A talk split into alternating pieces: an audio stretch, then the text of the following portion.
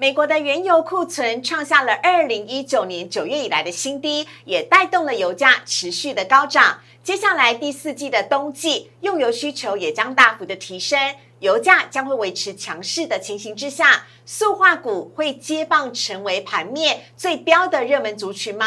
今天陈维泰分析师要来分享高油价迎来高股价的六档个股即将飙风再起，千万不要错过，请锁定今天的股市热炒店。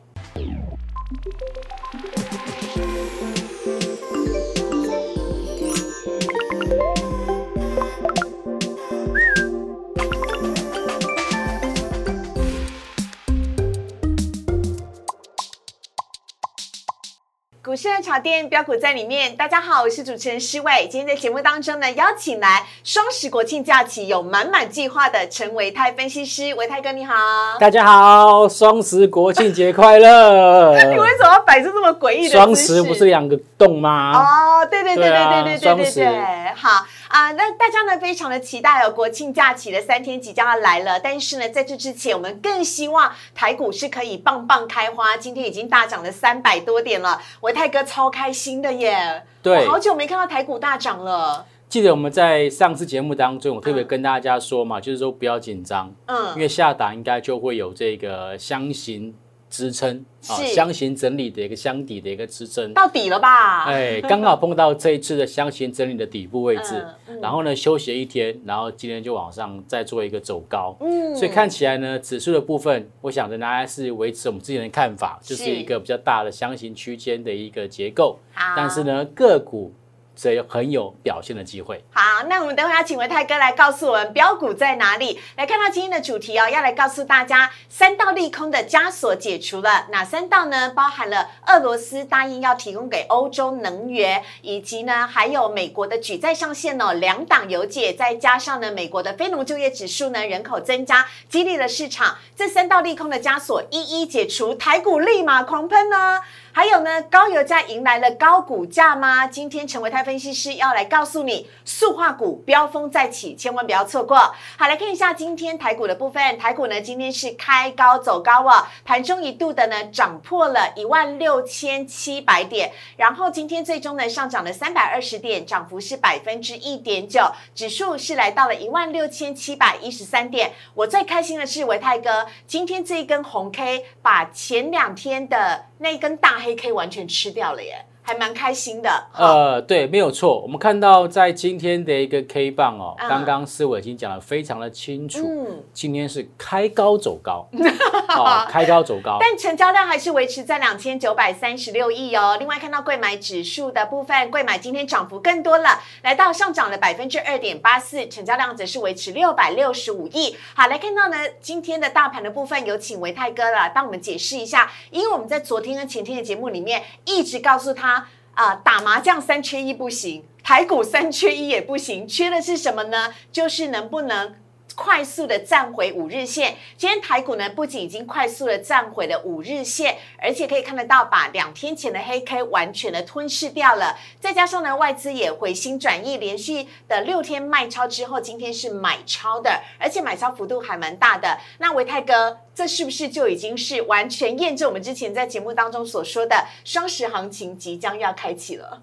好，呃，刚刚有提到今天的 K 棒是出现开高走高的一个中长红，是。那，么成交量虽然只有两千九百三十六亿，嗯，不过呢，我已经发现到盘面上面开始有这个追价的买盘，哦。在这边做一个往上去做一个加码的一个动作，嗯。所以这个行情目前看起来应该是短期上面相对的一个持稳。嗯，那么再来看到，就这两天可以发现到，每一天的低点都没有跌破前一天的低点，但是每一天的高点都越过前一天的高点哦。对，表示高升，对，表示现在的一个市场上气氛在短线上面已经有开始出现比较乐观，或者是比较愿意去做一个追价的一个表现了。嗯，所以在接下来我们会发现到，就是呃，甚至连技术指标在 K D 的部分都往上去进行一个类似黄金交叉的表现。哦所以我个人认为说，在这个双十节，或者是我们讲说光辉的十月，有没有国庆行情？哎，至少我们看到以目前的这样子的一个盘面结构跟量价结构来看，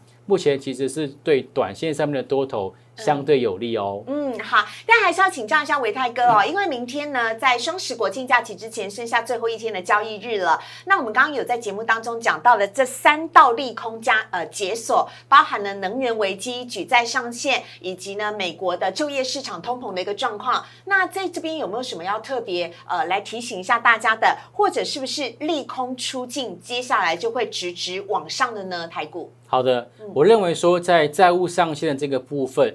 那基本上呢，就是这个参众院跟啊参参众两院对这边要再去进行这个所谓的一个协商跟沟通。嗯，那这件事情呢，按照过往的经验都会解决啦。嗯，所以我个人认为这件事情大家不用太过担心。好，那么至于说后面两个啊，包括像是非农就业人口的一个这个好消息，是这基本上反映就是目前市场上面的一个经济的一个成长活动力，嗯，还算是蛮好的。嗯，所以这个可能会对短线上面。已经跌升的一个美股，或者是台股造成的一个加分的一个作用。嗯，但是我认为今天台北股市真正往上开高走高的工程，嗯，应该是等一下是我要提到的。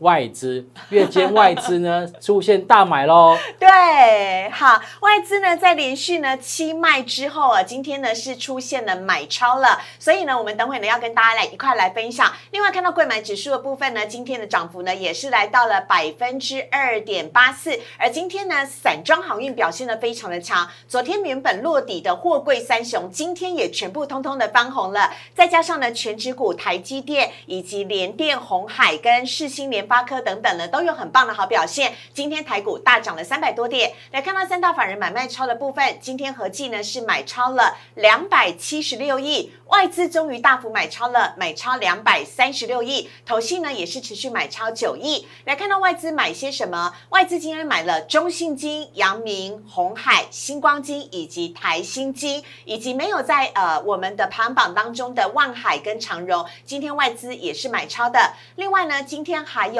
中钢、友达、大同、永光跟群创，则是今天外资卖超的对象。另外呢，看到投信买卖超，投信呢今天买了大同，哎。投资跟外信是啊，投呃外资跟投信是对坐的。还有呢，投信今天也买超了金相店、友达、顺德跟强茂，而投信卖超的则是中钢、荣成、联茂、伟全店跟华夏，提供给大家做参考。好，接下来来看到的是我们今天主题要跟大家聊聊塑化股飙风再起。最近呢，盘面撑盘的焦点就是塑化股了。先稍微休息一下，进一段广告，请上网搜寻股市热炒店。按赞、订阅、分享，开启小铃铛。哪些股票会涨？哪些股票会跌？独家标股在哪里？股市热炒店告诉你。节目当中邀请来了帅气的飙车手陈维泰分析师，维泰哥。我其实没有飙车。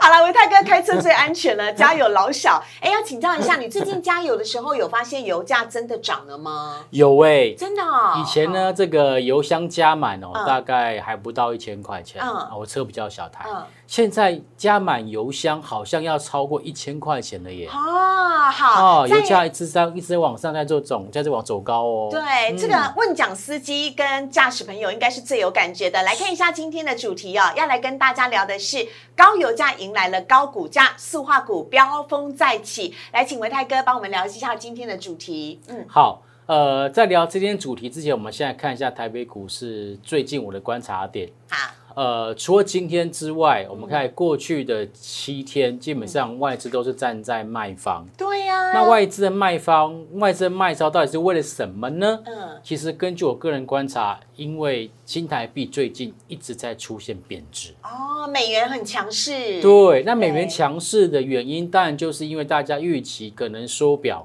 或者是升息的一个时程。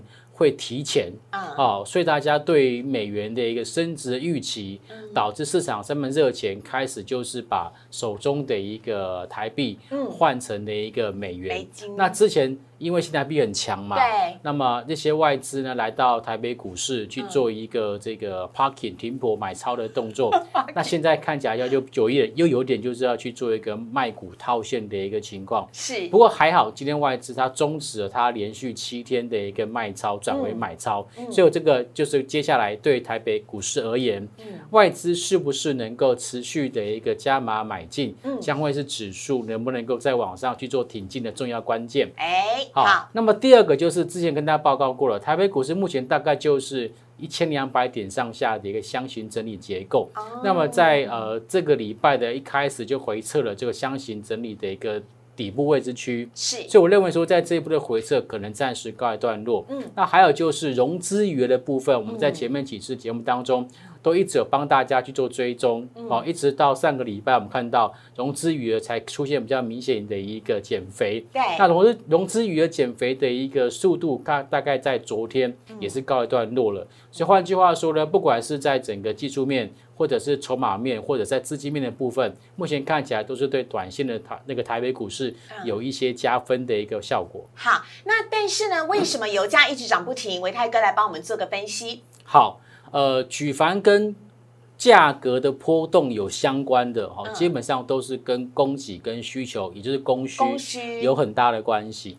所以，我们还是要先从这两个层面去做一个分析跟分享。好，第一个就是供给面的部分。嗯。由于这个石油输出国组织 OPEC，好，他们他在最近的一次会议当中做出的结论就是缓增产，哦，他没有配合哦，拜登要求他们要大幅度的增产，嗯，所以呢，在整个这个我们看到在布兰特原油的期货的部分，其实在前两天都是有上到。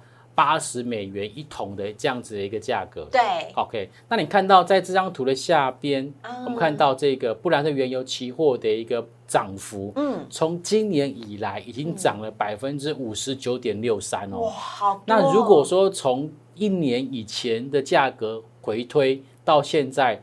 它的涨幅已经来到一百零八点四三 percent，所以其实当大家没有特别在注意的时候，其实原油的一个价格，尤其是期货的价格，已经偷偷的在去做一个走高的一个表现。是好，那我们再回到刚刚那个供需的那张字卡。好，那除了 OPEC 的石油输出国组织它没有大幅度增长情况之外呢？页岩油的部分，美国页岩油自去年很有名，嗯，哦，有名到哪？有名到什么地步呢？有名到它曾经搞到原油期货出现负的，啊，对不对？负油价，哦，当时就是因为页岩油大幅度的一个开采跟输出，是导致全世界的这个油价开始出现这个下跌，嗯，但是呢。呃，在过去这一年当中，发现到因为原油的一个价格够低，嗯，所以使得那些页岩油的一个生产的一些企业不堪亏损，纷纷倒闭，嗯，所以现在看起来没有这个页岩油在生产的一个机会了，啊，也不会来打乱市场了。对，所以换句话说，目前的一个原油市场的供给算是回到一个正常的一个水准。好，那需求的部分那也非常重要，因为。现在大家都已经观察到，就是我们新冠肺炎的疫情，已经开始慢慢的趋缓。那么各个国家的一个经济活动也开始恢复，所以在对于原油的需求的部分也开始出现了回升。嗯，再加上现在已经逐渐要进入到第四季，是。台湾可能还没有这么明确感受到，但是在接下来，其实欧美会很明显感受到，就第四季的一个气候开始去出现这个转变，也就是说这一些所谓的取暖的需求会越来越会越来越需要。对，那前阵子是因为这个俄罗斯，对，好，它还没有要。正式的去供给欧洲这些所谓的天然气，嗯，但是呢，现在这个今天消息有出来，就哎，它开始会开始供给天然气，是，但是呢，原油价格，我个人认为，以目前石油输出国组织的态度，它应该会让它维持在相对高档的位置，也就是它要把。去年两位博婚呢，给他看等来啦，嘿啦，哦，所以呢，在做生意是应该这样子，没错。对哦，所以油价部分，我认为说，在未来的半年甚至一年，都很有可能会维持高油价的一个情形。好，那接下来来看到是哦，高油价呢，呃，下面我们一页看到是布兰特原油期货呢一直在涨，下一页看到是跟塑胶类股之间的关联性是什么？有请维泰哥。对。其实哦，油价持续往上做走高。如果我们把我们的股票市场分类做二分法的话，就是科技股跟非科技股。哎，对，就是科技跟船产，对，或者再多加一个金融。嗯，那通常呢，原物料相关的族群会放在船产股，而直接跟油价也比较相关的，就是塑化类股的部分。所以这张表主要是在呈现，就是其实塑化类股的指数，嗯，好。在最近的一个指数的表现上是持续往上做走高，对，甚至有比就是我们的加权指数还要更早去做突破。对，哦，这个是在塑化类股指数的一个表现。好，那除了塑化类股指数的这个表现之外，嗯。其实最近的一个法人也开始悄悄的针对一些我们的塑化的一个个股，嗯，去进行了布局跟买超。好，来看到的是外资。对，我们现在看一下外资。外资在最近二十天的买超张数排行榜当中，我们看到买超张数第一名的就是台剧。哦。哦，一三零四的台剧，最近六十天呢，它总共买了六万多张。哇，好，六万多张哦，哎。在前七个交易日，外资还在大卖耶，结果它其实是偷偷的在干嘛？再去布局这些我们所谓的塑化的一个个股。嗯，那除了台剧之外，像是华夏，在最近二十天，外资也累计买超了三万七千多张。嗯，其次才是大家比较熟知的台塑集团。嗯，包括像是南亚。买超了三万多张，然后像是台塑也买超一万九千多张，嗯。然后接下来像是中签啊，这做 E G 的，国桥是 S M 的，中石化啊，这个是做这个所谓的一个，如果是 P V 啊 E 啊 E V E V A 的，然后呢，像台塑化是在上游的一个我们说石油的链接，嗯，好像上药啦跟台化，台化主要是乙烯相关的，所以可以发现到外资其实针对我们。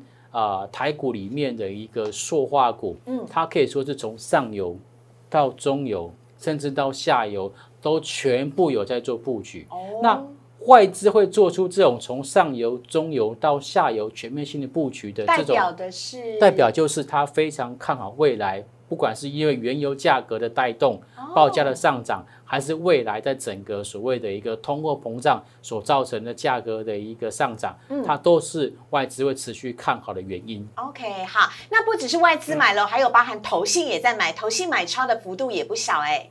对我们一般来讲，我们很少去想象得到外的投信会针对。传产股去进行大买很少，对不对？电子股反而是比较多一些。对，投信的这个这个怎么讲？它的专长就在我们国内的这个科技股。嗯，哦，投信基本上一过去哦，买超前十名当中，大概都会有一半以上都是在电子股的部分。嗯，可是这次却看到连投信。都加入了买超塑化股的一个行列哦。是。那投信在最近二十天买超张数第一名呢，就是台塑。嗯。总共买超四万四千多张。对。如果我没有记错的话，投信在这二十天买进台塑的张数，嗯，竟然比刚刚的外资还要多。嗯。刚刚的外资是一万九千两百三十五张，对对对。很难得看到投信哦，这个。重压大手笔，重压哦，重压台塑哦，哈。好，除了台塑之外呢，雅聚它也算是重压，总共买了四万一千多张。对，好，然后华夏也买了一万七千八百多张。嗯，那其实像是南亚、台剧跟东联，这都是在投信买超的一个这个排行榜当中。嗯，那其中你可以发现到台塑啦、雅剧啦、华夏啦、南亚啦、台剧。这些都是刚刚外资也有在买的哦，他们彼此的差别就差别在 E G 啦，嗯好，外资买的是中签，然后投信买的是东联，嗯好，但是如果说你要去做一个选择的话，我个人认为其实像台塑。哎，投信连续买超二十天呢，超级夸张的，很少看到投信买塑化股跟买电子股一样这样子买。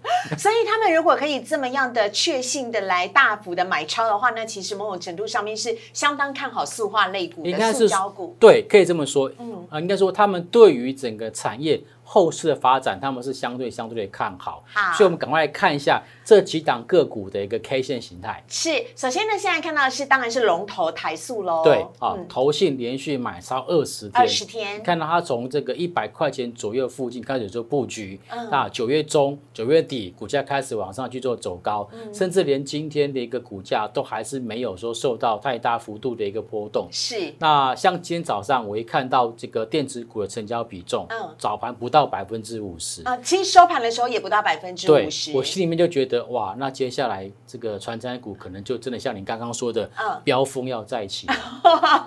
啊，这是台塑的部分。下一档呢，我们要来看到的是雅聚。对，这是投信买超第二名的，也是一样从九月中开始买，嗯，然后呢，股价也大概就是从九月中开始往上去做一个突破，嗯，现在看起来呢，在今天呃，大家都在看航运嘛，结果雅聚它今天收盘上涨了。七点五三 percent，哇收在最高点。哎，我发现刚刚的台塑跟雅聚，它都是在中间的那个箱型整理蛮长的一段时间之后，在九月中异军突起，而且它一飙起来的时候，都是配合最下面那一排的投信买超的部分，，对，没有错。很明显股价的变化。在七八月份跟九月份，其实台北股市面临到了修正，尤其是电子股的部分。嗯可是就像刚刚四位所说的，嗯这些个股、塑化股的部分几乎没有什么跌到。不悲不亢不跌也不影响。对，那我们刚刚在上一段节目当中有提到，我们说，哎、加权指数今天这个站上五日均线对，好棒棒，对不对？对，你看到塑化股，你会吓到、哎，吓到他们的股票，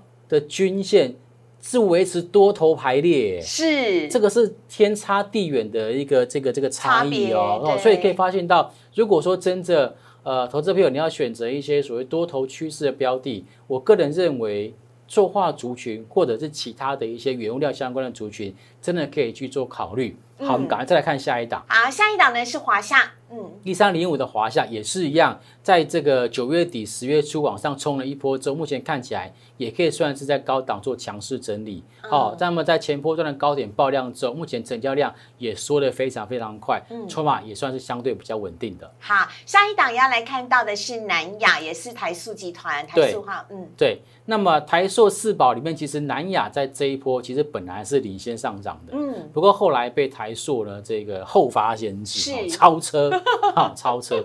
不过如果说就整个南亚的一个这个啊。这个股价的一个表现，嗯目前看起来也是站上所有短中长期均线之上哦。嗯哦，所以在筹码面，外资也买，投信也买情况之下，我认为它的接下来的一个股价应该还是有在往上做走高的机会。好，接下来也是老大哥了，台剧，对，啊，台剧目前看起来的一个股价呢，其实呃也是站在所有短中长期的均线之上。嗯。那如果大家还有印象的话，应该可以知道三个月之前，嗯，哦，就是在有一波这个塑化股的发动，那时候其实也是由雅剧跟台剧做发动的。是的，所以哦他那时候有创了前高四十四点八五，，对，好、那这波拉回其实很有趣的事情是，它爆量四十四点八五那一天之后的成交量就没量嘞，表示这个筹码非常非常干净，买了就不动了哦。喂，你要叫我停损不哎？嗯，哎，就是这样子，所以像这个筹码非常非常的一个稳定，类似这样子的筹码结构，其实股价应该都还有机会再往上去做走高。OK，好，这是台剧，下面来看到的是东联，好，东联其实在前面一次的塑化股当中，这上涨的那个这个趋势当中，它是缺席的。嗯可是竟然在这一次让我发现，哎，东联有在动，哎，嗯甚至连这个中签也在动。嗯，那么东联、中签甚至南亚，他们基本上都是在生产一 G 的，对哦，生产一 G 的乙二醇的部分。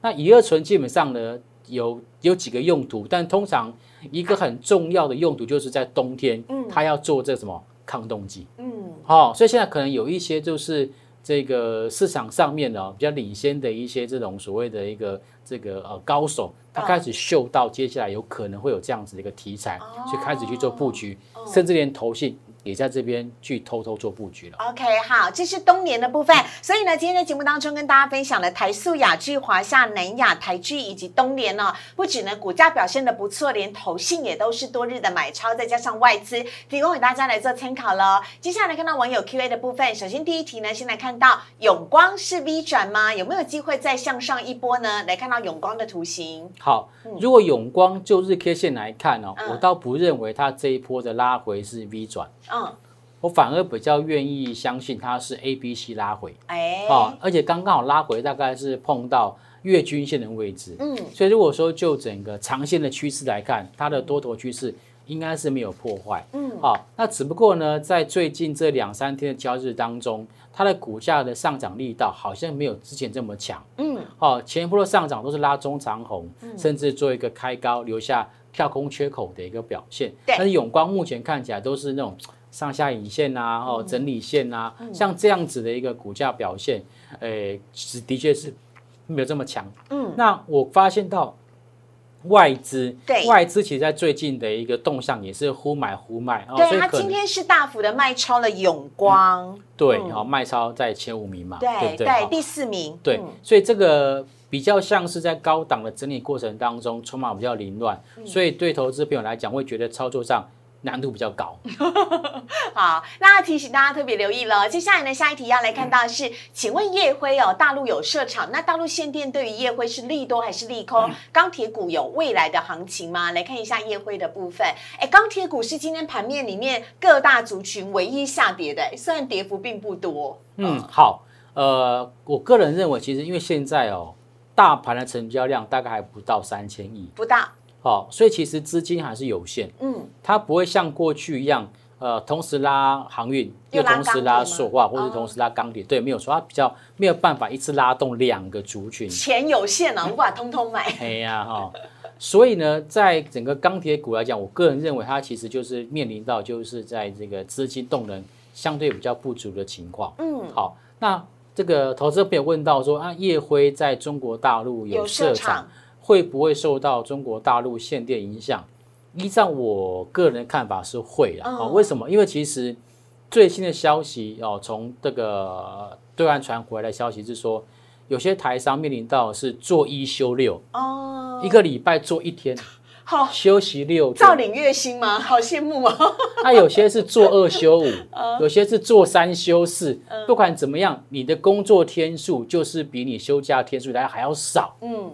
所以类似这样子的情况，你觉得它营收难道不会受到影响吗？会啦。对呀，它出货一定受到影响嘛。再加上钢铁股，基本上都是我们所谓的高耗能的、高耗能的产业。是。那么在很早期，包括钢铁跟水泥，都是中国大陆的政府会积极管制的。嗯。哦，这个这个两大产业嘛。好，那现在其实，在碰到高这个所谓的一个能耗双控的政策情况之下。势必会受到影响，所以我认为说，现在不要说钢铁股，如果说呃这个企业在中国大陆有设厂，而且它的一个比重很高的话，嗯，我们都要特别的小心。好，接下来最后一题要来看到的是。压轴航运呢？昨天破底，今天又反弹，还在车上的我们会有机会吗？好，要请文泰哥好好来帮我们看一下货柜三雄的部分了。因为本来以为它在箱型整理之后会有明显的突破，但没有想到这个突破不是向上，是向下。你怎么看？哎，你皱眉头了，我紧张。应该我看到的是千张大户持股的一个比例，在上一周还在往下降。对，好，所以这个是让人家觉得比较。灰心的地方，忧心啊，因为已经对，因为已经从两百三十三块跌到今天收盘，以常来讲，它收盘是收在一百零二块，已经腰斩了。嗯，腰在哪里？这腰应应该腰还要再往下一点，再下再下去就是哪里？就是膝盖了，快要六十。哎，希望不要，好不好？好。但是我认为现在的筹码面还是很重要的一个问题。嗯，呃，我个人认为啦，哈，在前阵子，在过去的两三天。其实融资在减肥的一个情况已经出现，是。好，所以我认为现在的航运股暂时不要去做杀低啦。好，但是要留意的就是 航运股现在哦利空消息不断，嗯，好，又在说什么这个美东的这个运价下跌啦，美西运价也下跌啊等等的，嗯，所以其实利空哦，其实对航运股的股价的表现会比较不好。是，好，我们看到下一档，除了长隆之外，可以看到阳明。有类似的情况发生，股东人数也是减少的，大大户持股。对，哦，那还有再下一档是这个万海，好万海，哈，那所以其实这三档个股呢，基本上他们的股价大概都面临到了腰斩的一个情况。嗯，那接下来就是要看看，就是说这个股价有没有一些所谓的追价买盘，愿意在这边去做进场。嗯，不过刚才思伟在上段节目当中有提到一个很重要的讯息，不知道大家有没有注意到，就是。外资其实，在最近都有针对货柜三雄去进行买超哦。是的，对，你有了解我的重点。对我有很专心的在听哦。